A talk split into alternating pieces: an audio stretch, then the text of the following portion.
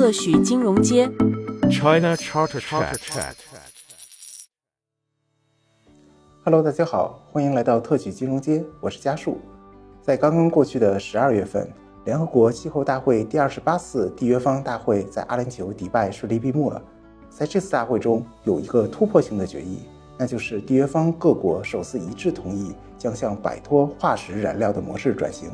在这样的大背景下，我们特许金融街节目特别有幸地请来了两位新能源领域和 ESG 的相关从业人员。那我们今天来到现场的嘉宾是李晶总，李晶总是京奥科技的监事，也是可持续发展官啊。另外一位是彭继来总，彭继来总是商道纵横北京总经理兼合伙人。那我们欢迎二位。首先，我想请二位各自介绍一下自己，并且分享一下自己是如何与 ESG 结缘的。如果能简单谈一谈自己对 ESG 的认识，也是最好。那我们先从金总开始。Hello，大家好，呃，我是来自金耀科技的李晶，然后也很高兴能够参与这一次的节目录制。呃，我是本身二零一五年加入到光伏行业的，所以在光伏行业有将近十年的从业经验了。但是真正的开始做 ESG 呢，其实是从二零二二年开始。然后这里也可以讲到，就是为什么我们开始呃关注 ESG 这个事情，是因为 ESG 呢，它其实首先是从二零零四年联合国提出的 Who Cares Wins 的这个理念，然后大家才开始推动投资者做这个相应的工作。但是从光伏行业而言呢，我们首先受到的 ESG 的要求其实是来自于我们的客户的，呃，它是因为客户的投资人对于客户端有 ESG 的需求，那它会传导到它的供应链上，所以对于光伏企业来说呢，我们不光面然后公司在二零二二年的时候，就是发现呢，意识到 ESG 是一件非常重要的事情，也对应的成立了我们这样的一个部门，来专职的去负责整个京澳的 ESG 的一个相应的管理工作啊。好的，金总，您可以再简单介绍一下京澳科技是一家什么样的公司吗？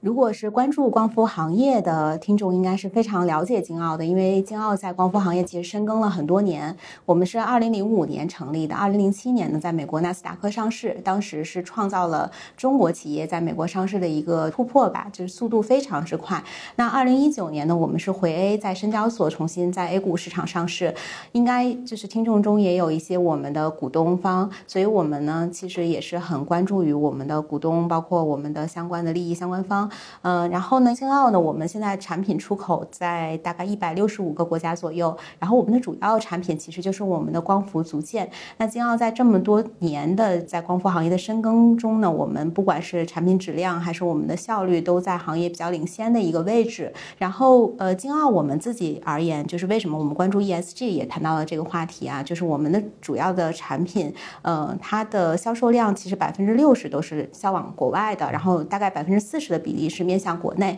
所以尤其是欧洲这种地区的话，它对于 ESG 要求会更高。所以我们也是就是首先呃在光伏行业的这些头部企业里面吧，也是先觉醒了这样的一个意识啊。好的，谢谢金总。那么彭总，您这边也介绍一下自己。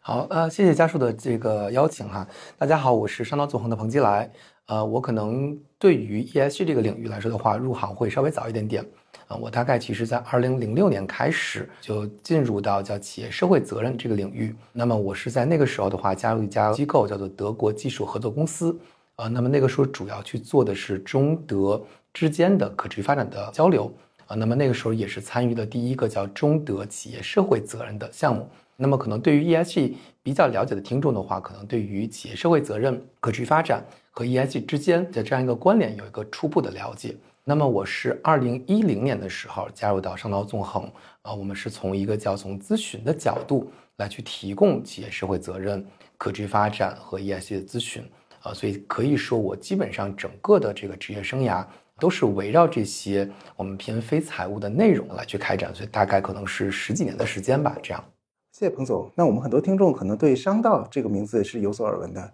那您可以再介绍一下商道纵横是做什么样的业务的吗？呃，商道非常巧，就是跟金奥一样，我们也是二零零五年成立的这样一个时间啊、呃。那么我们基本上就是从一个咨询的角度或者研究的角度，提供企业社会责任、可持续发展和 ESG 的这种咨询。呃，那么除了咨询本身以外的话，我们还做了很多的研究。呃，那么举个例子，比如说每一年的年初，我们都会去发布中国可持续发展十大趋势啊、这样的一些内容，希望可以帮助行业来去做一些引领。啊，那么除了研究以外的话，我们自己还是很骄傲的，就是我们在二零一五年的时候也做了一个教教育类的相关的项目，叫做商道学堂。那么其实也主要是发现，在行业内有更强的需求，但是呢，可能从传统的学校学科里面没有一个这种呃完善的培训机制啊，所以我们通过商道学堂这样的一个方法来去对行业去做一些赋能，来去发掘啊培养更多的人才。所以大概是围绕咨询、呃研究，还有这个教育这三个板块来去开展咨询的服务。感谢朋友们分享啊。那我们今天主要的话题是围绕这个新能源和 ESG。那新能源呢，其实在 ESG 里面是在 E 这个领域里的。然后我一开始也有提教，就刚刚过去的这个联合国气候变化大会，其实首次一致同意了这个摆脱化石燃料的模式转型。那对于这个新能源这个产业呢，在这个可持续发展中的意义是什么？能否请二位分享一下？嗯，好的，谢谢家属。嗯，这次 COP 二十八其实我也去了，然后我们在 COP 二十八上就是参加了非常多场的边会，同时京奥也办了自己的一场，就是我们自己的可持续发展项目的一个发布的活动。然后这一次感触还是非常深的，一个是这次参会的人员非常多，应该是历史以来参与人数最多的一次联合国气候变化大会。然后也能看到大家非常热情，而且甚至就是在会期结束的时候，实际上大家没有完成当时的谈判工作，然后又延期了一天，所以说讨论的非常。常的激烈，然后这次 COP 二十八也是被称为巴黎协定之后最重要的一次盘点的一个会议。我们看到最终的文本上，其实是化石能源首次被写上了，就是未来将退出历史舞台。这意味着就是我们的整个人类的能源系统发生了近二百年来的首次的变化。然后文本中呢，一个是化石能源退出历史舞台的这个事情被写入到了有强制约束力的最终文本。另外一个呢，就是我们的新能源，就是您刚才也提到了，就是新能源它在二零三。零年的时候，我们全球的可再生能源的装机量要增加三倍。那我们历史上，其实，在巴黎协定的一点五摄氏度升温目标下，可以看到有非常多的关于能源，就是它的一个呃前景的预测，都是以非常高速的这种速度增长，但是从来没有像这样，就是约定了我们到二零三零年要增加三倍这样的一个规模，没有过这样的文献。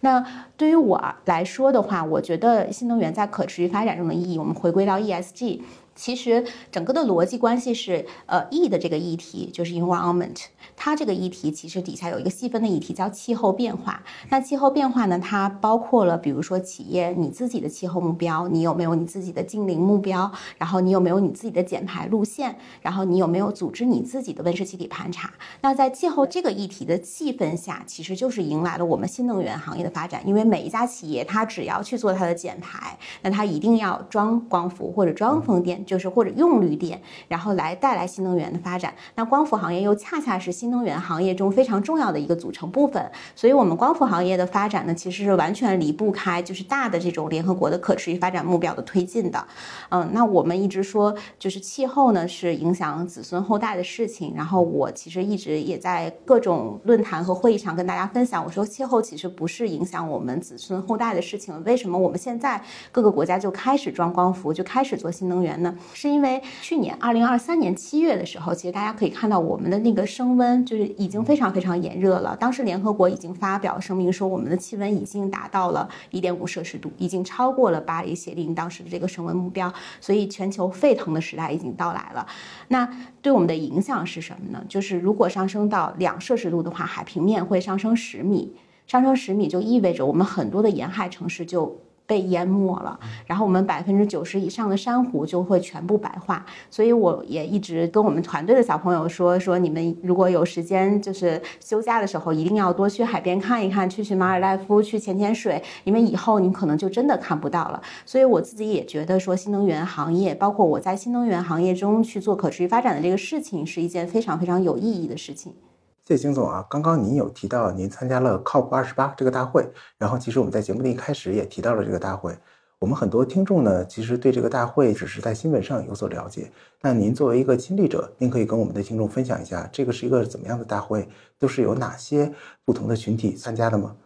我觉得，呃，就是联合国气候大会，它之所以非常被关注，而且今年就是我看到有一些报道说，它已经有超过十万人次去参加了，是因为一个是气候的这个议题确实影响到了大家。那今年呢，其实有一个非常有代表性的集团，就是小岛国为首的这个代表集团，因为气候升温会真的是影响到他们的发展，不仅是影响到他们的 GDP，包括气候变化这件事情会产生很多的难民，他们的人民群众可能就是因为气候变化。这个事情就会丧失掉自己的生存家园，所以小岛国的这个利益集团呢，它其实是非常强烈的希望能够大力推动化石能源转型的这个事情。那除了各国的政府代表团之外呢，然后还有非常多的国际机构，然后民间机构，包括就像以京奥为代表的这种很关注气候变化的企业，然后去参加到了这次会议当中。那除了京奥之外呢，我们也可以看到我们的同行，就是中国的很多头部的光伏企业，其实都非常积极的去参。参与的这次联合国气候大会，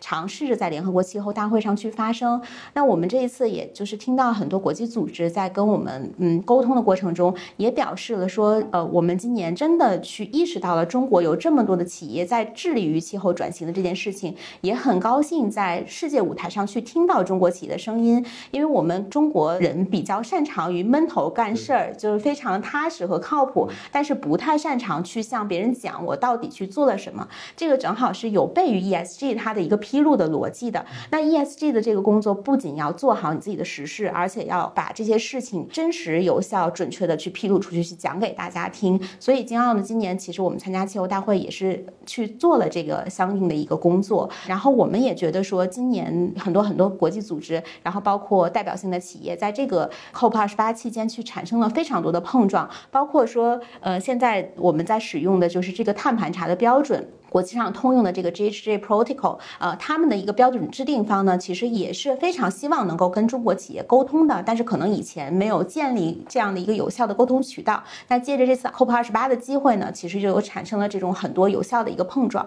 啊，谢谢金总。那这样我们听众对 COP 二十八就有一个更深入的了解。那我们通过您的介绍呢，也了解 COP 二十八不是只停留在这个政府的层面。那同样的话，像您这样的企业，然后包含行业联盟、行业协会，也都参与到这个会议之中，在讨论不同的议题，起到了非常重要的作用。那我刚刚这个问题也同时想问一下彭总，那您觉得这个新能源产业在可持续发展中扮演着什么样的意义呢？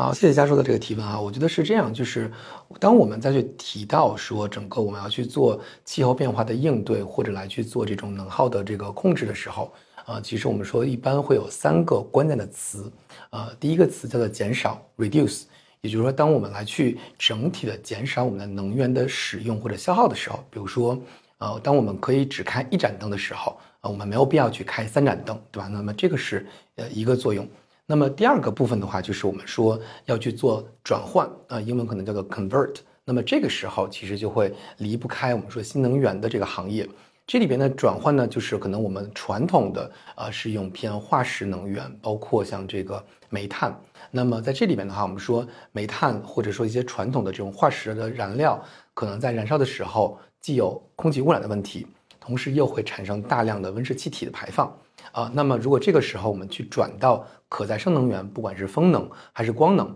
其实这个时候的话，它是清洁的啊能源在这里边。那么可能在最后一部分的话，是我们在最近这一段时间，大家可能听到的一个新的词汇，叫做重启了 CCER 的一个市场，也就是我们最后的第三个关键词，叫做补偿，呃，或者英文叫做 compensate。那么我们说，在这三个渠道或者方式里边的话，可能补偿是最后最后的一步。那么你真正可以去达成减碳的这个路径的话，最主要是减少，还有去转换。像刚才提到的，就是呃新能源的作用其实是很大的啊。当然在这里边的话，其实我们又提到有一个概念叫做绿电啊。那么对于绿电的。定义啊，包括我们怎么来去啊，把它去考虑说叫并网的这样一些事情。那么国家其实也有相对应的一些不断的更新的政策出台啊。但是在这里边，不管我们说是集中式还是分布式的话，比如说像光伏产业都是非常重要的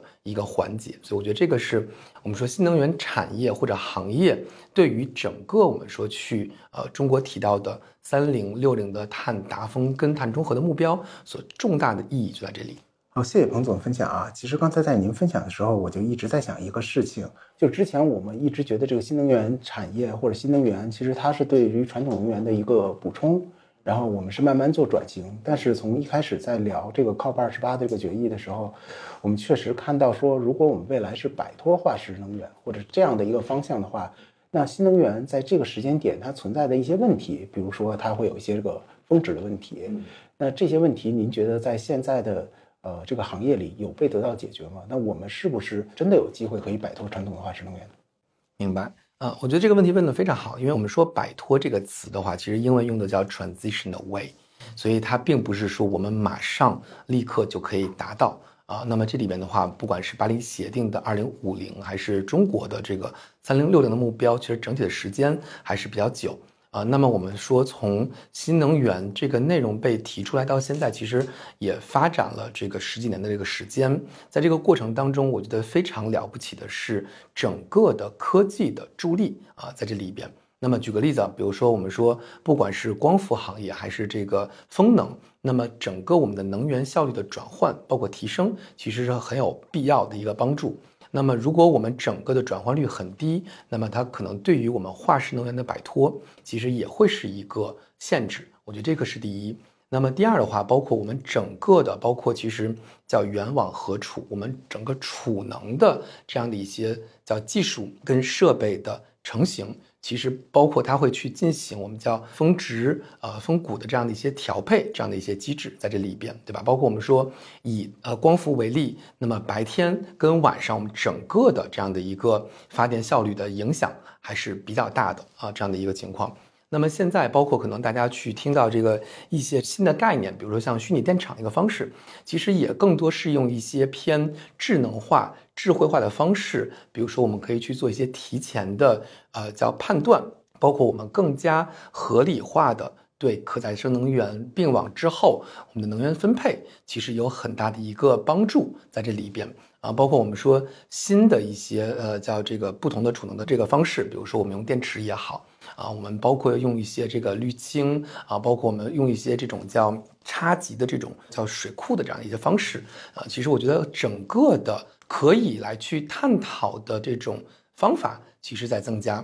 所以我觉得目前其实我们通过一些大的数据也可以看到，就是整个在中国来说，我们说可再生能源的占比。其实这个数量是在不断的增加，而且我觉得这个发展的速度，坦白来讲，在我十几年前进入到这个行业的时候，是完全不敢想象的。因为那时候最大的一个问题就是觉得说，火电很重要，原因在于它的稳定，呃，新能源不稳定，这是一个问题。第二的话，很多我们当时说整个的投入产出比。是不对的。比如说，我可能整个的这个新能源，我的这个投资回报率可能大概是十五年，但有可能我的设备十年就已经坏掉了。所以这个在十几年前是完全不能去想象的。但是现在的话，我觉得随着我们整个的科技对于研发的这样的一些硬件的支持。啊，包括软件在 AI 的助能下的话，其实我觉得对于整个的新能源的这个占比的提升啊，这个加速其实是很高的。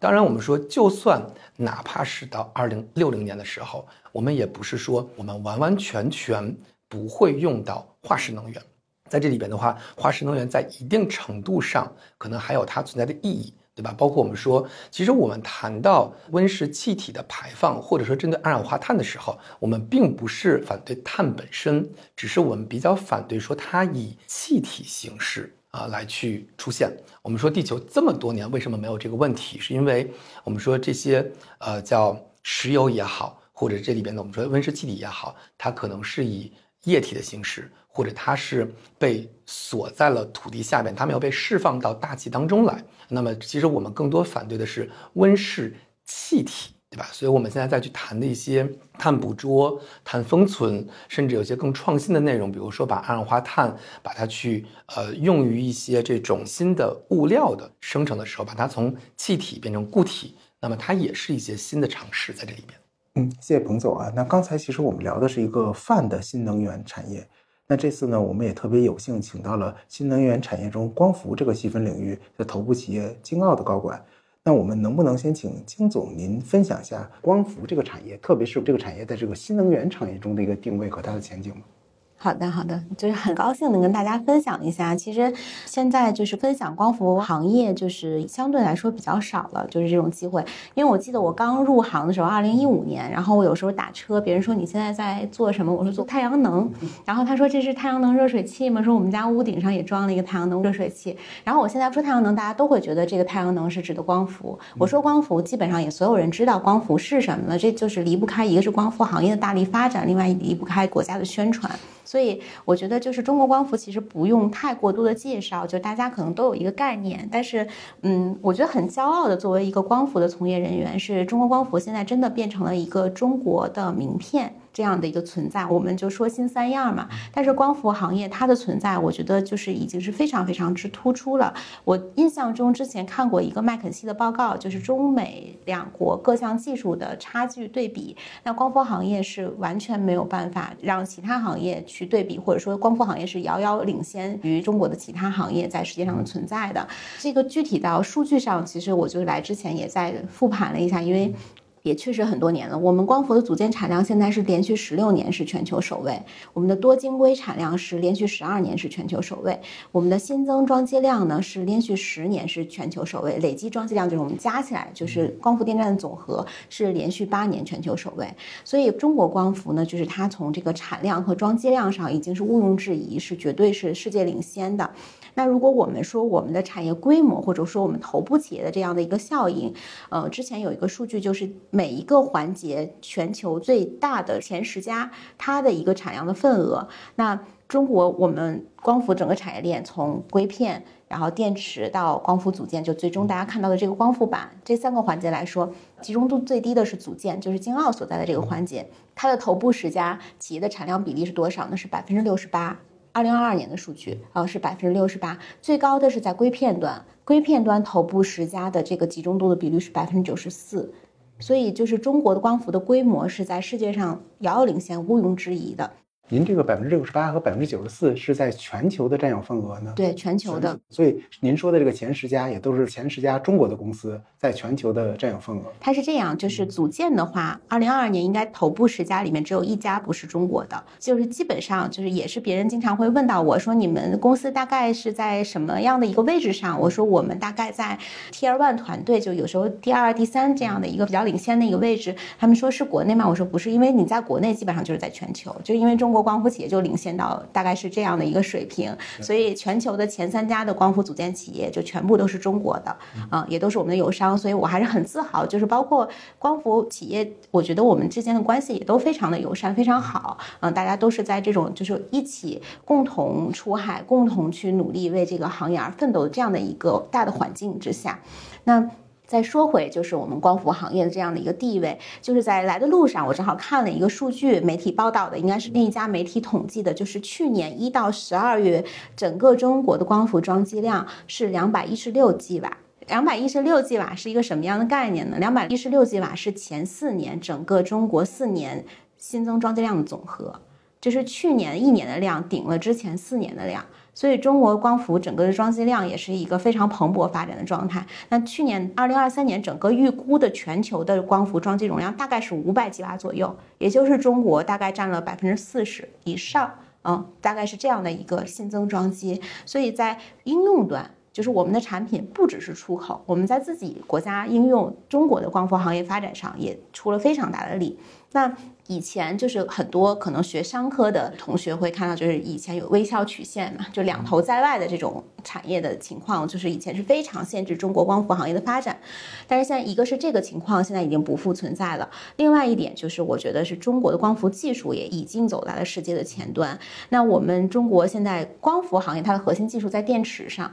啊，就是中国太阳能电池的全球专利数量到去年的时候，专利申请量已经到达了十二万件，也是全球第一。所以就是我们在技术上也不太有被国外卡脖子的这种情况出现。所以中国光伏不管是从我们的规模上，还是从我们的应用上，还是从我们的技术端、知识产权上，都已经走在了世界前列。然后，所以就是为什么说现在有很多毕业生以前可能看的更多的是互联网公司或者金融机构，但是现在我们发现有越来越多好的孩子愿意来到就是像金奥这样的光伏企业。哦，谢谢金总。那刚才您介绍这个中国的光伏产业在世界是遥遥领先，您觉得这个背后造成我们这个产业遥遥领先的一个原因是什么？为什么中国的这个产业可以在世界上取得这么大的市场占有份额？是我们有自己的资源禀赋呢，还是就是在这部分我国其实过去做了非常大的投资？嗯，我觉得是这样，这个代表个人的观点啊，因为我是一五年加入光伏行业的。说实话，就是虽然在这个行业也待了很长的时间，但是我没有经历过太多轮的这样光伏的一个周期，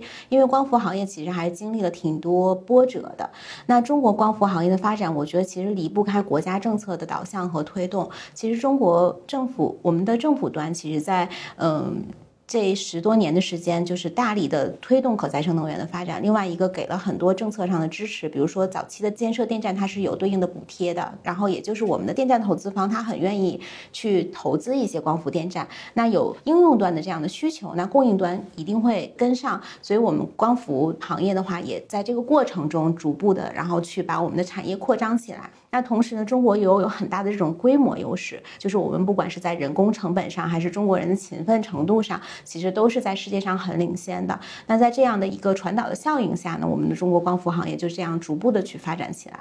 那谢谢金总，那我们下面其实就聊一聊咱们这个光伏产业和 ESG。这个相关的一些关系吧，特别是 ESG 相关的一些机遇和挑战。那这个问题呢，我先问一下咱们彭总，您觉得您了解的这个光伏产业在现在这个 ESG 的领域，它面临哪些挑战？好，对我我觉得挑战是这样，其实挑战的话，我们可以去呃分成一些叫共有的，还有一些这个叫特性的这样的一个情况。那么共有的一些挑战的话，可能它就会适用于所有的这个企业。啊，那么其实我们之前也看到，像中国光伏行业协会也发布了针对行业的一些这种调研在里边啊。当然在这里面的话，有做的比较这个不错的地方。那么举个例子，比如说，呃，因为光伏行业本身的性质呃所在，所以那么整个公司其实对于可持续发展跟 ESG 的关注度是比较高的啊。那么在这里边，其实我们可以看到，就是很多公司它在可持续发展，比如说它会设立一个叫管理委员会。那么这里边很多都是公司的一把手和高层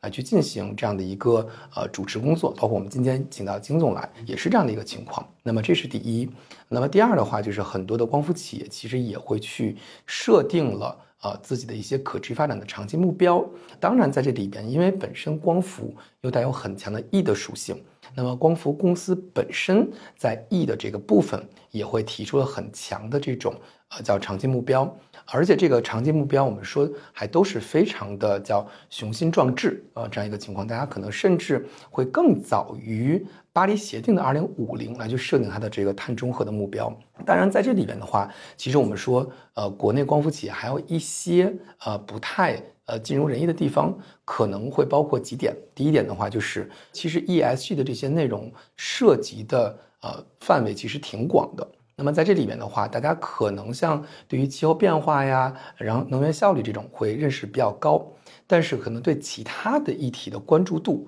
甚至认知度是不足的啊。我们说认知度不足是什么意思呢？就是甚至没有更多的企业会对于比如说像啊我们原来叫冲突矿产，现在可能叫负责任的矿产这个事情，觉得说哎它好像是什么样的一些影响。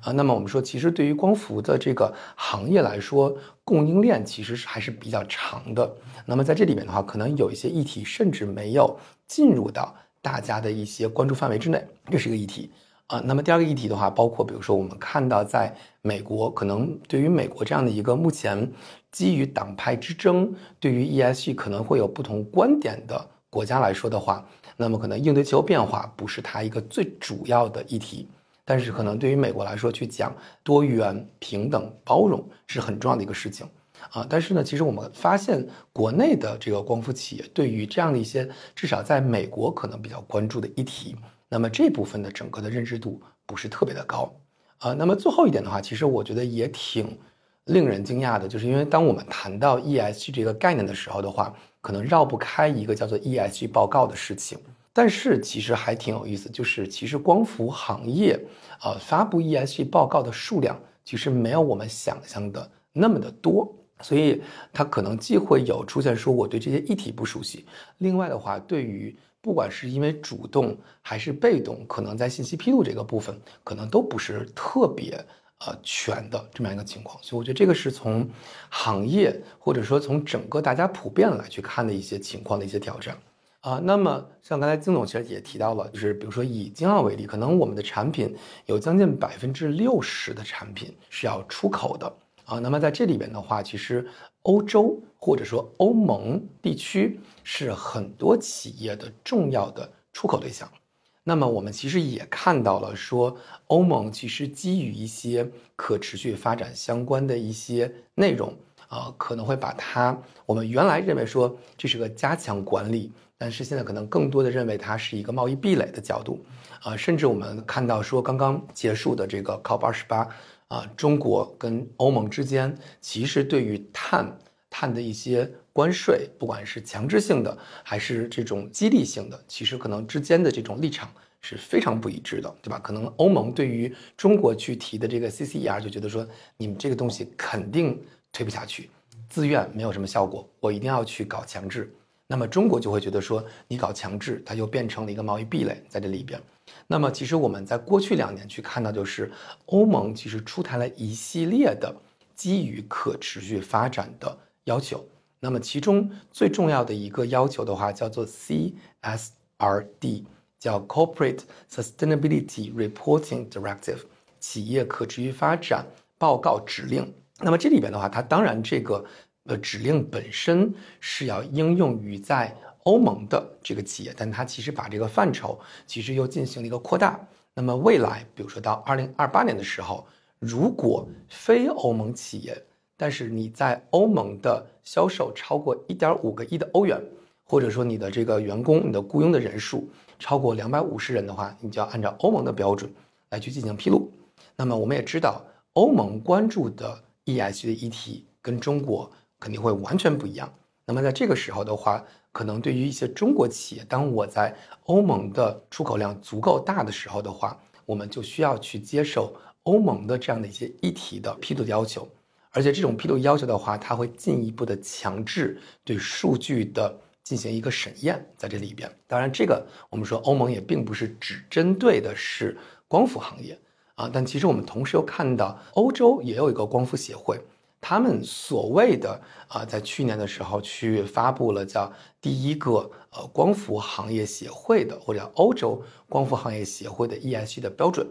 那么这个标准的话，我们也知道欧盟一贯的做法就是，你如果想要进入到欧盟市场，你就要符合我这样的一个要求，然后毫不出任何意料的，那么在这样的一些指标里边，它其实就会加强对于环境啊，包括针对社会。这个部分的内容，像刚才其实金总谈到的，其实我觉得中国企业对于环境板块的内容，我们的关注度其实是很高的，对吧？我们自身的这个啊叫气候的目标，我们自己本身的能耗其实做的是不错的。那么我们也知道，欧洲对于循环经济是很在意的。那么在这个部分的话，我觉得我们国家从研发、从制造的角度，其实我们在尽可能的把我们的比如说组件。再回收可以做得更好，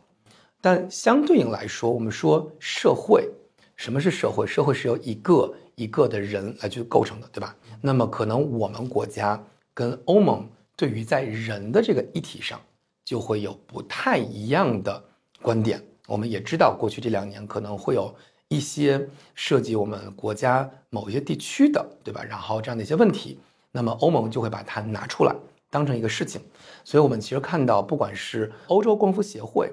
还是针对欧盟本身，它其实都会去强调一点是什么呢？就是你的企业在供应链方面对于人的这样的一些管理，我们说涉及到尽职调查的一些内容啊，包括我们说有一些国家，比如说德国会有这个叫供应链法，那么其实都是要把这个压力不断不断的前置去往供应链来去推。那么在这个时候，如果我们对于定义是不一致的，那么我们对于要去证明我们是没有问题的这些事项达不成一致的话，这个其实是目前我理解对于光伏行业比较大的一个挑战。当然，我相信它不是某一个企业啊来去解决的问题，或者说不是它针对的是某一个企业，呃，那么在这里边，像刚才金总提到的，我们其实也比较希望说，可能企业之间啊、包括协会，包括我们可能需要给予国家的一些力量来去应对这样一些来自外部的这样的一个挑战。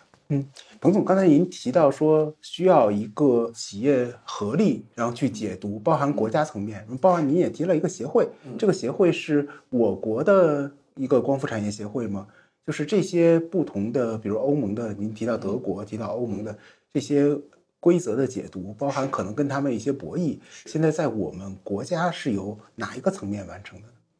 我们目前来说的话，还是在呃行业协会牵头，然后呢带领着我们说头部的，包括像金奥在内的一些企业，我们来去做这样的一些呃探讨。啊、包括其实我们国家也有非常权威的去做商业和人权这个领域的专家，其实我们也会请这样的专家来帮我们去做一些政策的解读，以及说我们有什么样的一些对应的一些策略。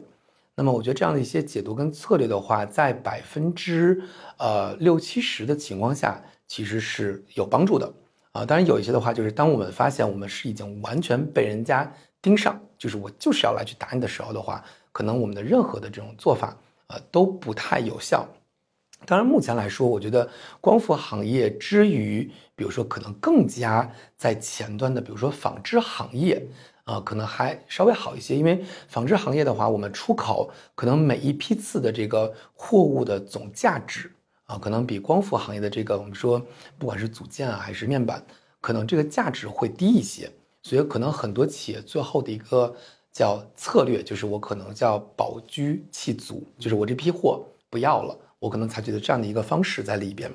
啊、但是我觉得整体上来说的话，可能从呃光伏行业来说的话，我们还是整体上要会有一个这种这种应对啊、会是比较有帮助的。嗯谢谢彭总啊。其实刚才我们提了很多光伏行业的挑战，然后刚才彭总其实也说了，这些挑战其实并不是针对光伏这个行业本身的，而是一个整个泛行业，包含纺织行业、其他行业，只要是在这个有些出海，其实我们未来或多或少都会遇到相应的挑战。那我们回到机遇吧。那我想请问一下金总，就是我们在这个光伏产业，特别是在 ESG 这个领域，您有看到什么样的比较有意义的机遇可以跟我们听众分享吗？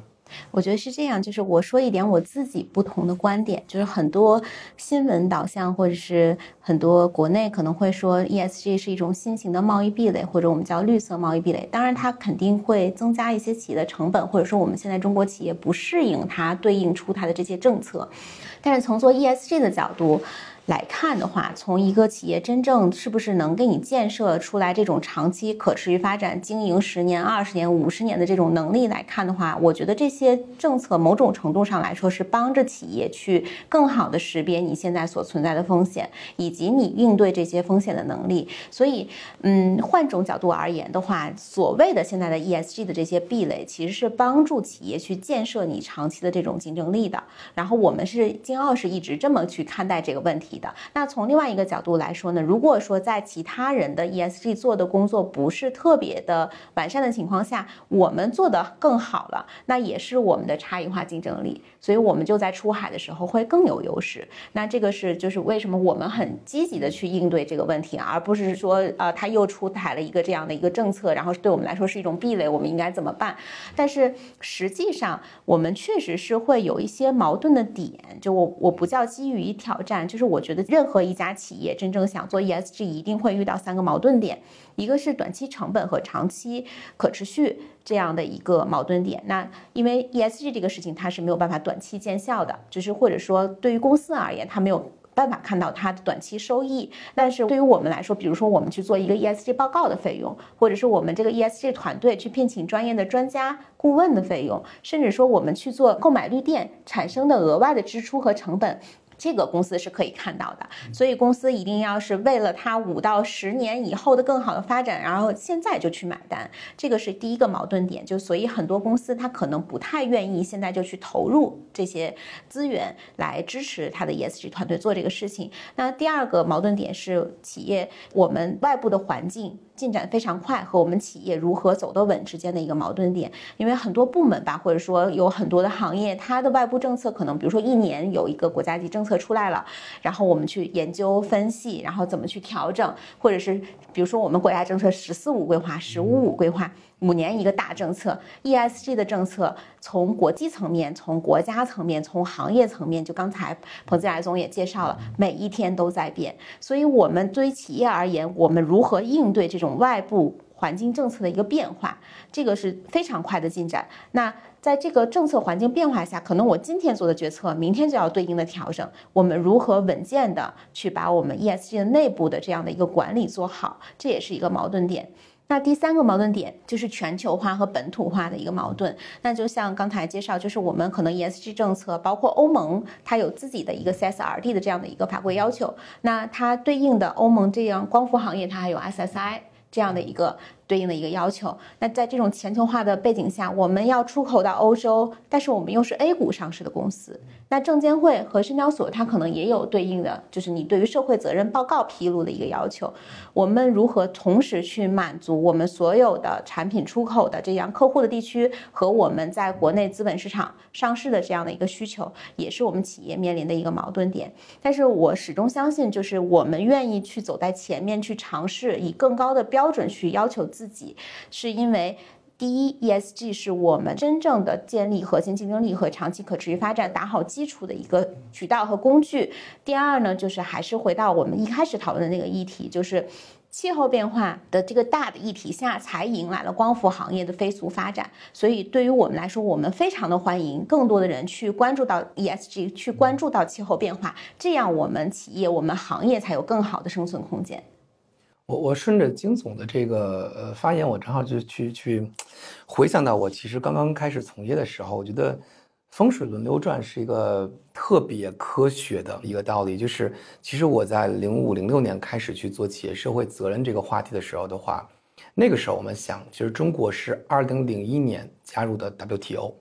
那么在九零年代的时候，包括呃两千年初，其实大家开始去提到企业社会责任这个概念的时候。其实就会有一票人出来说，企业社会责任是不是一个新的贸易壁垒？再加上中国那个时候刚刚加入 WTO，就会觉得说，哎，你让我进来了，但是你要在用这个企业社会责任 CSR 这个东西，是不是要把我去挡到门外？这种。然后呢，我记得那个时候的话，其实我们还有很多的一些标准啊，比如说像 IC 八千的一些认证啊，甚至我们说有一些出口导向型的企业说，哎，我的买家。要我必须得有 IC 八千的认证，如果没有这个认证的话，我就不能去出口。所以当时还有一些文章去讲说呀，欧美拿这种呃什么认证，一个大棒开始去挥向我们。那么我印象特别深，因为我们当时做的这个项目是中德之间的一个合作。那么最开始其实大家心里面都会觉得说，这个会不会是一些新的要求？因为你需要说企业要去有环保的这样的一些投入啊，然后你需要去关注劳工的一些保护等等之类的。那么当时我们其实也做了一些试点，那么也去了一些地方的这种工厂来去这个走访参观去了解。那么其实大家调研完一圈之后，发现说，哎，其实这个事情如果做了的话，它反过来对于企业啊，对吧？包括其实我们当时去了一些工厂，就发现，哎，这个工厂很干净，那么它对于在这边工作的员工是有很好的保障的。那个地方好像有点点味道，可能是需要它来去做一些改造的。大家会发现，说这个事情其实对于企业本身是有好处的，对吧？然后我们去做这样的一些，呃，污染的防治，对于周围的社区是有帮助的。所以大家开始有一个观念，就是说，我们是不是在给一个结论之前啊，然后再全盘的来去看一下这种。当然，其实在这个过程当中，我们其实对于强制性的要求，其实是有一点点反感。比如说，你必须有 IC 八千的认证才可以出口。那么大家可能会直接的把它当成是一个贸易壁垒在这边啊，包括其实我们刚才提到的，比如说像欧盟，它可能未来去叫施加碳关税，就是因为你但凡在我的这个范畴之内，你在我的这个叫铝也好、水泥也好，还是这个氢也好，这个行业范围之内，然后呢，你如果不按照我的标准来去进行一个计算，比如它可能对中国的绿能的这种计算方式是不认可的时候，你就要给我交税。相当于是他去否决你的所有的方法论，同时你需要去给他补钱了。那么说，IC 八千的时候是你就是 yes or no 能出去还是不能出去的问题。欧盟这个会稍微好点，就是你可以进来，但是你需要给钱。那么这个时候，其实我们会觉得说你是增加了我的成本，或者是它直接的成本，所以我们会认为它是一个直接的贸易壁垒在这个部分。那么如果是一些偏软性的建设，对吧？我们说企业就是因为不管是为了地球也好。啊，为了我们整个的这个后代子孙也好，我们去做碳中和，然后我们是为了就是能有更好的一些升温控制。那么这种软性的东西，其实它对于企业本身的竞争力的提升，我觉得还是有有帮助的。那么第二个想补充的点在于说，其实我们讲了很多 ESG、ESG 的这样一些词汇，但其实我们会发现，不管我们说在欧盟的这种叫指令的语境下。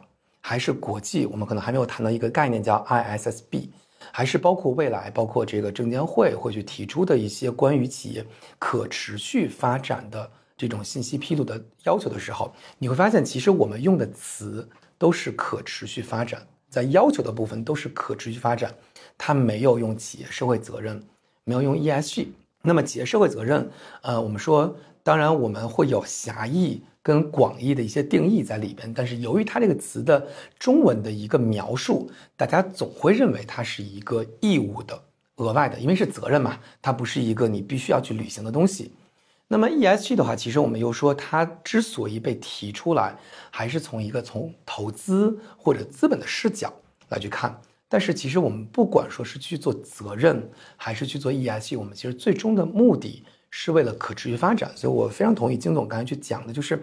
你到底把这个事情从它的积极的这个影响，还是消极的一些作用的角度来看，其实是一个事情的正反两面，或者是左右两面来去看。但是我们发现，所有的主要市场定位都是在可持续发展这个概念的时候的话，它其实去强调的是发展。只不过这个路径我们是要是可持续的，对吧？那么换一个中国的这种叫说法，我们现在讲的叫做高质量发展，其实是一样的一个概念。所以，我我们到底是把它当成是一个束缚，还是把它当成是一个机遇？我觉得这个可能更多是要企业自己来去判断。我们说最牛的企业是做标准的，对吧？我来去做引领啊。那么我们当时也会去讨论说，哎呀，对于一些供应链的企业，对于中小企业来说的话，呃，这个要求是不是？太大了，但是我们其实又发现很多的，包括现在看到欧洲的一些这个企业，可能人家就是成立了五年，但是呢，我就是抓住了在可持续发展这个领域里边的一个点，比如说我就是去做这个叫二次钢的，成立了五年的企业可以拿到一个八千万的一个订单，那么你就会发现我们怎么来去实现一些所谓叫弯道，我们不说超车吧，但是至少有一个追赶的方式，就是它可以变成一个新的。业务的增长点，所以我觉得可能第二个要补充的点就是，我们可能不用过多的强调 ESG 的这种负面性，或者我们纯谈责任，但可能最终还是要把它去落到发展啊，只不过看这样的一个路径到底是什么样的一个方式。感谢这个彭总提供的一个发展的视角啊，确实特别有启发。然后我其实还想稍微深挖一下，就是您在第一个观点里面提到的。呃，关于 ESG 和这个贸易壁垒之间的关系，您刚才有提到了一个概念，其实叫做这个碳关税，或者可能有些地方会称为碳边境税。那它更可能官方的一个叫法会叫它叫 CBAM，然后它这个全称比较拗口啊，叫欧盟碳边境调节机制，叫 Carbon Border Adjustment Mechanism。那这个整个机制本身，包含这个碳关税本身，据我了解，它其实现在还没有正式的实施。但它未来实施，像您所说的，它可能就是真真切切的去会给我们这些出海的这个产品做一个税务的一个处理。那这个您可以和我们的听众解释一下，或者您分享一下您对这个机制未来当正式上线，它会产生什么样的影响？呃，好的，我觉得这个这个问题还稍微有一点复杂哈，就是因为这个机制本身其实欧盟已经推出来了，对吧？然后它也比较强的来去硬推。那么像刚才其实我们也提到了，在 COP 二十八的时候，其实中欧之间其实大家已经开始有一些火花在这里面了。中国其实对这个事情是一个非常持否定的一个态度，但是毕竟这个是欧盟人家自身的一个立法在里边，所以像刚才提到，它其实目前已经去限定了。啊，叫六个行业在里边，呃，而且甚至说是在那个 CBAM、CBAM 这个正式的推行，相当于即将关闭这个口的时候的话，它又把氯氢去纳入进来了。我觉得这个其实是 怎么说，进一步又对我们国家的这个叫可再生能源领域有一些打击，因为我们说可能从光伏的下一个赛道。就是氯氢这样一个情况，那它直接对氯氢又去加一个这个关税的话，那就是直接的一个叫叫税在这里边。那么当然，它现在还是在一个缓冲期，还没有正式的这个实施。正式实施之后的话，它的这个会有一套的这个叫计算的方法啊，会稍微的这个复杂一点。大概的一个机制就是什么呢？比如说，其中最大的一个变量就是说，碳这个东西虽然说看不见摸不着。但是在不同的国家跟区域，它的价格是不一样的啊。那么我们说，在中国现在我们不管是呃通过比如说像绿证，对吧，还是说一些 CCER 这样一些方式啊，那可能一吨的二氧化碳可能大概的这个值是六十到七十人民币啊，可能会有浮动在这里边。那么在欧洲的话，一吨大概也是六十到七十啊，只不过价格变成了欧元。那么我们就知道这里面其实整个一个差是大概在八倍左右，对吧？那么这个很显然是一个有问题的一个情况，因为同样的东西价格差这么大，那是那是不行的。那么所以欧盟也会觉得说，那这个价格差的这么多，那么你就要根据我的一个定价，然后来去进行一个补税。当然，这里面的话，它会给你，比如说给不同的国家、不同的行业一定的这个叫 quota，一定的配额。但是你但凡超出了这个配额的这个数量，你就要把整个的这个差价去补出来。但是像刚才其实我们谈到的，就是二氧化碳的这个价格差的倍数太多了。那么我们可以试想一下，如果我们自己去做了一个碳的这个，说我的要出口到欧盟，比如说。呃，五万吨的这个钢材，对吧？那么我基于我的这个呃测算的一个方式，那么我去做的计算，可能我的碳排放是这么多。那么欧盟第一，他要看他认不认我的这些，因为可能在这个过程当中，我用了绿电，但是如果欧盟不认中国的绿电的话，甚至他会全盘推翻我的这些，我认为我已经被抵扣的，所以我可能我要交的钱。会更多。那么这个部分来说的话，可以理解为是一个叫天文数字。如果我们看整个国家的出口，那么它对于某一个企业来说，那么它一年多去支付的，比如说三百万或者五百万人民币的话，这个数量其实也不少。而且它是在于一个规则完全是由欧盟一边倒的主导的方式，我们没有什么太多的一个办法来去申诉的一个方式。所以它会直接去增加这个成本在里边，啊，当然我觉得其实我们国家目前也在做很多的努力来去跟欧盟，我们不管说进行这种叫沟通也好，还是谈判也好，我觉得第一方面我们其实已经非常的鲜明的表达了中国的观点，我认为这个事情是不合理的。那么第二的话，其实我们也去讲说，整个中国在绿电这个部分在不断的这种改革，包括我们自己国家本身在整体的发电量的占比，其实在不断提升。我们也比较希望可以去加强绿电啊，在国际上的一些认可啊。那么其实，在整个的如果在底层的这种叫标准上能够得到一个互认啊，其实是对于中国企业呃是一个非常非常。好的帮助在这里边，所以就是我们现在看到了欧盟的这个影响，而且它确实会直接对企业造成财务的影响。那么，其实中国政府的话也在去做相对应的一些解决办法。谢谢彭总啊，那我就从一个特别局外人的一个角度问一个可能看起来很傻的一个问题啊，因为。刚才您提到，就是欧盟的这个现在碳价是六七十欧，我们是六七十块人民币。那这个里面，从我们从传统金融的角度，肯定是一个 arbitrage。嗯，但是我们出口的这些产品，不管是光伏、钢铁，它肯定是携带了碳足迹的，或者它本身是有碳的。那有没有可能，我们在国内就把这些碳给补偿回来？我在国内以六七十块人民币的这个价格。把我这个所消耗的碳以碳交易的形式或者其他的形式已经给补足好，那我在出口的时候会不会就不会受到这个碳税的问题了呢？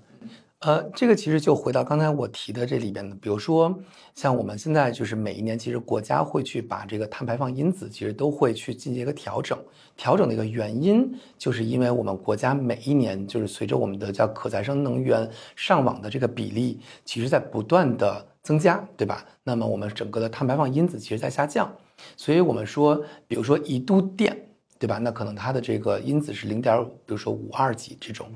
啊，那么这个是我们国家自己的一个计算方法，我们是认可这样一个方式的。但是欧盟可能对于这个因子本身它就不认。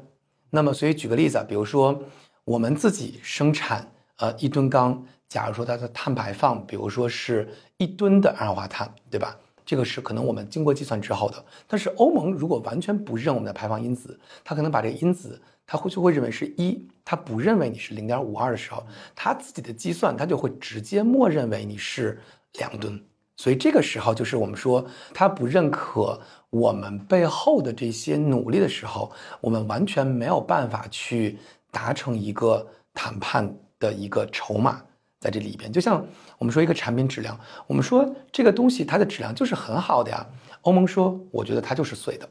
那你在一个底层的定义都没有达成一个共识的时候的话，我们做的再多的努力，其实对于出口型企业来说的话，可能都是我们不能说是白费吧，但是至少对于人家是不认的一种情况。或者你可以理解，比如说我们以这个留学为例子吧，你说，哎，我在国内我过了四六级。但是你出国，你依旧要去考雅思跟托福。你就算英语国内，假如说我们说有十级，可能人家也不会认为说你是雅思是六分，他没有一个互认的一个机制啊。所以这个是我觉得目前比较大的一个挑战。理解，感谢这个彭总解释啊。刚刚您说的也是，现在这个挑战其实是针对于全行业的，而且就是关于这个碳关税，它其实还有很长的缓冲期。那我也相信，在国家各个行业的努力下。我相信到真正它生效的那天，我们可能能找到一个更好的解决方案。就回到您刚才分享的，它这个背后还是一个发展的概念，所以我们可以非常正面的去看这个问题。那我们其实刚才提到了很多，不管是贸易壁垒啊、挑战啊，还有不同的解读。那我们还是回到我们这期播客，我们一开始提到一个大环境，因为这个 COP 二十八的这个决议，其实对于新能源产业是给下了一个史无前例的一个大的一个机遇。那我想回到问一下金总，那从光伏产业来说，这个机遇肯定是不只是在国内的，全球都要面临我要去能源转型。那作为国内在这个行业里遥遥领先，那我们可以看到这次的这个大背景会给像您这样的光伏行业产业的机构公司带来哪些国际化的一些机遇呢？然后我们未来有什么样的计划去抓住它们？就是其实光伏行业就是在这次 COP 二十八之前，我们能看到它的发展前景是非常的好的。因为在 COP 二十八之前，其实我们也有巴黎协定，所以就是我刚才也说过了，就是所有关于光伏行业或者说新能源行业的装机预测，都是基于一点五摄氏度升温的这个大的基础条件，然后来进行的对应的一个预测和调整。那在 COP 二十八之前呢，其实那个 ARENA 就是它叫国际可再生能源署，它的一个预测是到二零三零年。我们可再生能源的占比到全世界范围内要到百分之七十七，那可变可再生能源，就是比如说风电和光伏这两类，就是波动性的可再生能源的占比要到百分之六十二，其实也已经占到能源系统中的大头了。那到二零五零年呢，就是欧盟它的碳中和目标就是二零五零年，到二零五零年，咱们全球的可再生能源占比要到百分之九十四。也就是只有百分之六可能是化石能源，就是做一些调峰的作用，或者是做一些其他的补充的这样的一个作用。那风电和光伏的占比就要达到百分之八十一。所以 COP 二十八其实是在这样的一个非常明确的大发展的一个背景下，又带了一个约束性条款这样的一个章，然后更加明确了就是光伏和风电是能够在整个全球这样的一个共识下得到一个大力的推广和应用的。那我们京澳的话。一开始也介绍，就是我们整个出口就是大概在全球的一百六十五个国家和地区，所以基本上就是只要太阳能照到的地方，就会有我们的产品在。那就整个光伏行业而言的话，可以看到，就是我们从去年的数据看，整个光伏行业它出口的范围是要比以前更广了。也就是说，以前可能像非洲或者一些落后的国家和地区，它不太能用光伏，因为光伏的成本以前偏高。那现在光伏已经完全可以平价上网了，它的价格甚至比。煤电还要低。所以像一些落后贫穷的国家，也可以大力的去发展可再生能源的应用。它已经变成了不是一种奢侈的能源，而变成了一种平价的消费品。所以整个光伏产业的话，它现在覆盖的国家和地区更加的多元化。但是对于整个大的环境来说，那欧美还是最大的光伏组件出口市场，就除了中国之外，那我们自己二零二二年就京澳，我们二零二二年整个出口的比例来说，欧洲是占了我们出口的百分之三十左右。所以，嗯，对于我们来说，欧洲市场、美国市场是我们非常重要的市场，我们也就更关注它对应的一些政策，就比如说 ESG，嗯。那感谢二位的分享啊。那其实我们刚才听二位的分享，最后还是落在了这个发展上，因为我们这个大的帽子已经扣下来了。所以为了实现这个发展的这个目标嘛，中间的这些困境，我们相信在这个发展的路径上一定会找到一个方式去解决的。那我们其实看到，从整体来说的话，这个还是机遇大于挑战的。那也意味着，就是不管是新能源产业，特别是新能源产业里面跟 ESG 相关的工作，肯定对于我们的听众，因为我们的听众很多都是。啊，不管他是 CFA 的科研和考生啊，或者金融行业的从业人员，他们其实对于自己的职业发展，很多也是处于早期，也肯定会有考虑，说我未来是不是在 ESG 领域去做深耕，或者甚至转向 ESG 领域。所以我想问一下二位，就是如果以您个人的经验，您觉得所在的这个 ESG 这个细分的赛道，它有什么样的职业发展机会？然后您需要一些什么样的人才？那对于就是您在招收人才的标准上。是不是需要有具备某些特定的经验，还是一些比如说我们的应届的同学也可以进入这个行业？因为彭总他们也有商道学堂，就很专业啊。就是，呃，我从企业的角度来讲一讲吧。就是我们应该算是国内比较少有的，就先成立了 ESG 这样一个部门的企业。嗯，可以看到，应该现在国内就是真的独立一个部门还是比较少的。我们之前就是因为呃组织架构或者是对应的一个治理架构，也是 ESG 核心的一个关注点。比较好的一个状态，在国际上其实它就是有从董事会，就是董事会有可持续发展委员会，管理层有可持续发展管理委员会，然后到执行层有对应的 ESG 可持续发展部这样的一个架构，是在国际上比较领先的。但是实际在操作中呢，因为 ESG 在中国是一个新兴的概念，所以很多 ESG 的人员他可能挂在 IR 部门，或者是 PR 部门，或者甚至品牌部门都有可能。所以现在就是其实对于我们自己这样的一个比较新的一个部门或者新的岗位来说，会发现有一些人才短缺或者错配的情况，基本上都是从一些比如说以前做 EHS 做环境相关的，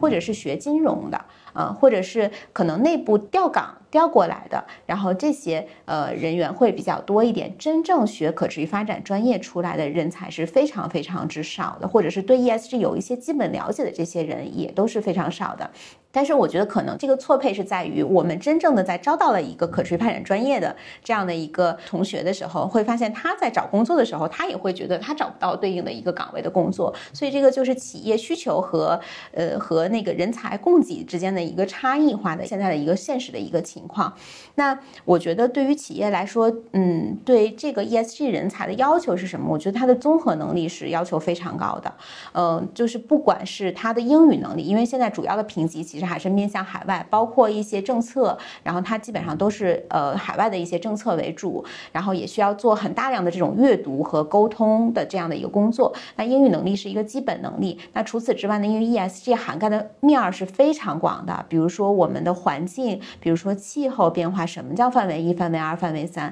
然后比如说我们的 DEI 就是多元、平等、包容，这些可能很多企业都没有太关注。水资源管理、排废，就是它可能涵盖几百。个细分的议题，你可能都要大概的有一个了解，所以对于这个人的综合能力的要求是非常之高。那除此之外呢，还有一点就是做甲方企业的 ESG 岗位，它的沟通能力是非常之重要的，因为你有大量的时间都是需要向内部的其他的部门去寻求他们的配合。我之前有一次。也是在采访中讲过，就是我觉得，呃，ESG 这个岗位跟其他的岗位最大的一个区别是，其他的部门做好我的本职工作就好了，但是 ESG 的部门是你要要求其他的部门按照你的标准去做好他的工作，所以这个是非常困难的一件事情。那你像金奥，比如说像金奥这样庞大的公司，它有五万人，有非常非常多的部门，你如何去让大家在自己本职工作已经非常忙的情况下去面临你一个陌生的一个专业的名词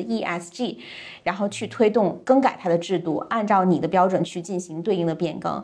所以这个对于人的一个就是专业素养，或者是说他的一个情商的要求就很高。对，然后除此之外，就是我还想分享一点，因为我本身是生态环境行执委碳排放专委会的秘书长，所以我们在跟高职院校和一些高校也有一些沟通。我们看到就是中国很多顶尖的高校已经开始关注到这个方向的发展，因为国家也是支持双碳政策和支持就是碳相关人才的一个培养。那比如说清北人这些顶尖的院校，它已经有对应的，比如说专业硕士。这样的一个硕士学位的设置，但是对于高职院校来说，他们也很想去做这样的一个工作，但是可能现在，嗯，对于一些。基层人员的建设也是非常不足的。那比如说企业以后我们的能耗双控要变成碳双控，那可能每一个工厂它都需要它自己的一个碳管理员去核算它的碳排放量，然后告诉企业怎么去节能降耗，怎么去减少对应的碳排放。那这些呢，可能对于他的专业素养，就或者是说他的在学位上的这学历的要求不是很高，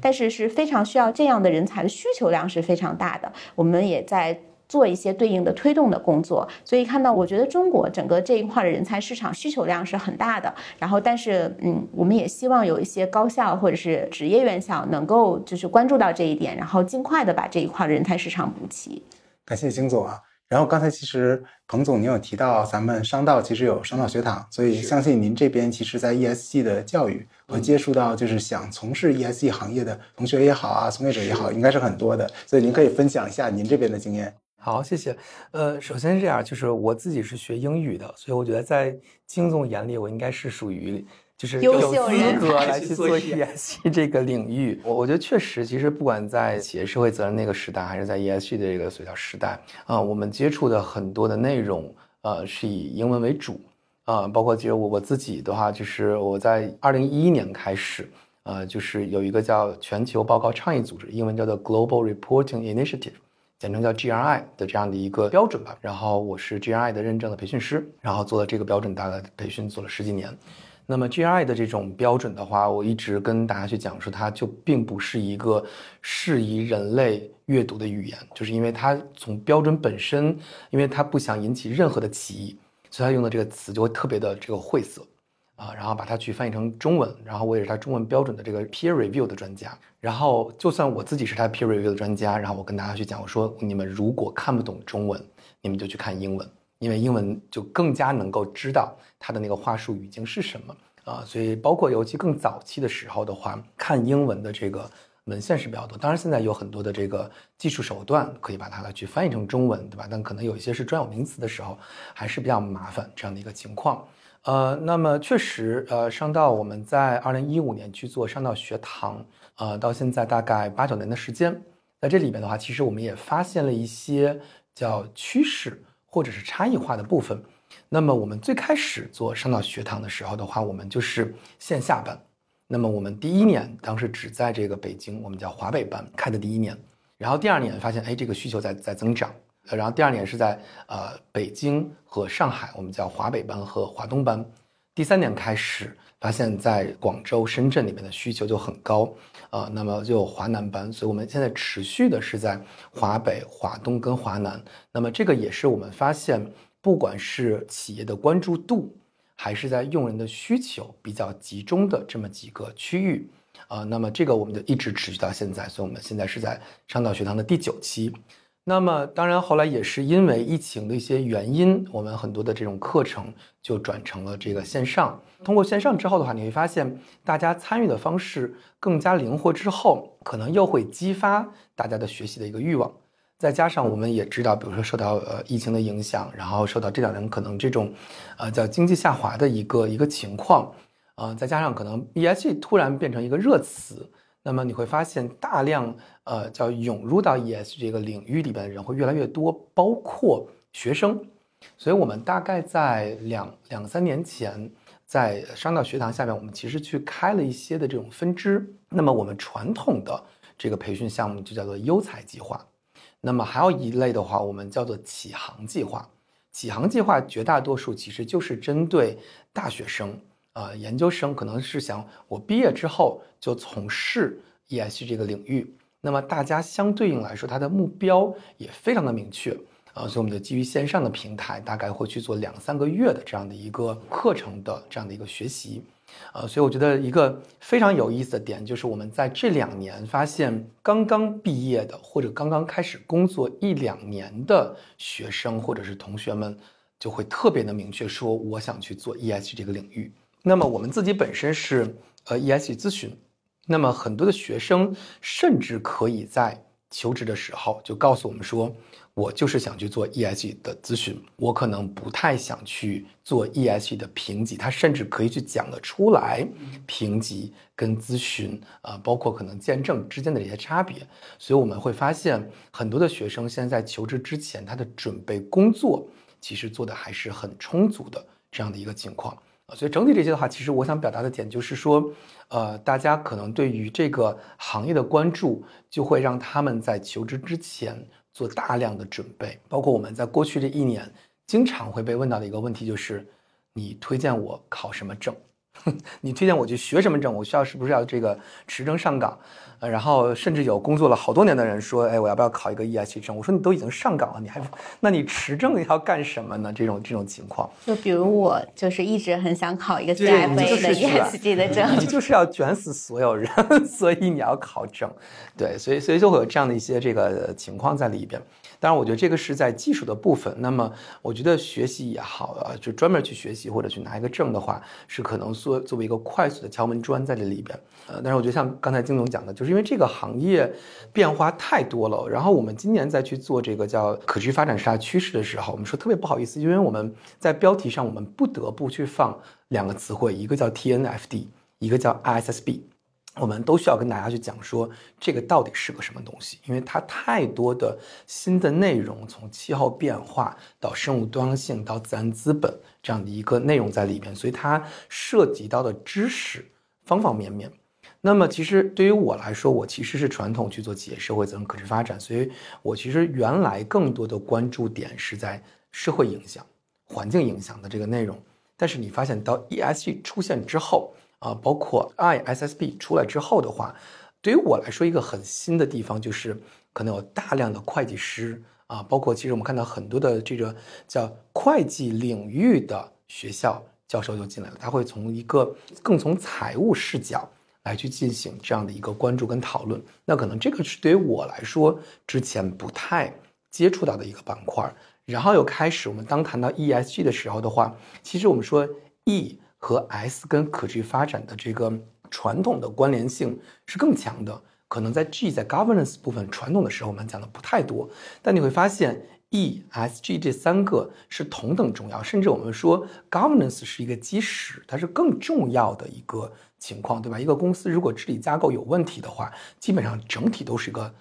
崩盘的一个状态。所以在这里边的话，你会发现，其实你不管是哪个专业的，你可能都要去补另外两个。有点像三国，对吧？魏、蜀、吴，你可能需要对每一个国家都要有一个基础的了解，在这里边，你才可能有一个通盘的。当别人问你说：“哎，这个董事会的这个 ESG 的决策是个啥？对吧？我们的这个治理的机制到底是什么？哎，在双碳目标的时候，我们的碳路径是啥？如果你想做全才的话，理论上你就要对 E 和 S 跟 G 可能都要有一个补充。那么这里边可能，如果我们是偏会计财务的这个同学。那么可能对于社会环境这部分的感知度可能会弱一些。那么如果我们是传统去做社会跟环境部分来说的话，可能我们对于财务的标准就不太理解。那么在这里边，我举一个例子，我们刚才其实提到 ESG 报告，你就会发现 ISSB 的这个视角和 GRI 的视角截然不同，一个非常强的从会计视角，一个非常强的从社会跟环境视角。那这个时候的话，因为我们也没有办法说最后一定是谁干掉谁，对吧？那甚至有可能这两个之间会有融合的时候，可能我们这几个部分都要来去进行一个学习跟了解。那么这个是我们说在 ESG 的专业的这个部分需要考虑的内容。那么另外一个的话，其实就是当你把这些知识去挪到叫职场的时候的一些应用。呃，金总刚才去讲的是从甲方的视角，你怎么来去生存下来。活下来，以及到未来的引领的这样一个工作。那么商道，因为我们是咨询公司，所以我们更多是从一个乙方的这样一个角度啊。当然，商道我们自己本身的定位的话，还是希望说我们是从一个智库的角度，所以我们更多希望说可以给到客户更多有价值的一些观察在里边。那么在这里边的话，其实对于任何的一家咨询公司，那么我觉得你的逻辑性是非常强的，就是你对一个事情你整体的理解，你怎么把它去进行一个解构，你怎么把它串起来啊，这个是很重要的一个一个东西。所以，我我就说，对于我来说，如果有一个事情我理不清它的逻辑，这个事情我就搞不定了，因为我不知道该从哪个角度去说起、去做起这样的一个情况。那么，另外的话，就是在这里边的一个沟通啊，沟通可能就会包括你的表达，还有倾听啊，甚至我们很多的时候说，从咨询的角度来说的话，倾听甚至优于你的表达，因为你需要明确对方要的什么东西。那么很多的时候，我们说除了金总以外的很多的客户，可能甚至说不清楚他到底想要什么东西，所以你需要基于他的描述，引领他。来去说啊，你是不是有可能是这些东西？那才是后边我们说你的什么研究呀、分析呀、搜索呀、撰写啊、写作的能力啊。所以我觉得在这里边来说的话，ESG 比较呃需要的就是你前期的一些知识储备，还有你后期的这样的一些应用。那当然，其实我甚至忘了我们从哪年开始，其实我们会去做叫原来叫企业社会责任经理人的职业调查。啊，那么这几年的话，其实我们也改叫可持续发展相关的企业经理人的一个调查，呃，不过多去讲，但是我去讲说，呃，大家比较关注的工作的内容，那么第一个就是碳管理相关的事情，所以我觉得金总未来的发展一定会更加的 优越的。那么第二个部分的话，就是跟供应链啊，供应链的管理，包括一些供应链的这个评级啊，那么其实供应链这个内容的话，在企业社会责任那个时候的话。也强调很多，但是我觉得现在 ESG 作为一个抓手，其实把跟供应链管理的这个内容跟管理职能之间的链接，其实去做了很多的加强。那么第三就是跟社会责任 ESG 相关的一些信息披露或者报告，是大家比较关注的这个内容。那么我觉得这三个方向可以是大家未来来去考虑。啊，这个叫求职，或者说这个可能是你如果要去做这个工作最主要的工作内容啊，大概是这样一个情况。哦，感谢彭总非常全面的补充啊！刚才其实听了金总和彭总对 ESE 人才的这个需求上面的分享，那共通的其中一点是沟通。然后我觉得这个其实我们之前做过很多期和 ESE 相关从业的嘉宾的一个对话，其实每个嘉宾都有提到这个沟通。所以今天也是特别感谢金总和彭总二位到来我们特许金融街，然后我们希望未来如果有机会，我们还可以给听众带来更加深度的一个 ESG 相关的选题。最后需要说明的是，本期节目的嘉宾和主播的所有观点仅代表个人意见，不代表 CFA 北京协会和嘉宾所在机构的观点。那非常感谢各位听众收听本期的节目，然后我们下期见，拜拜。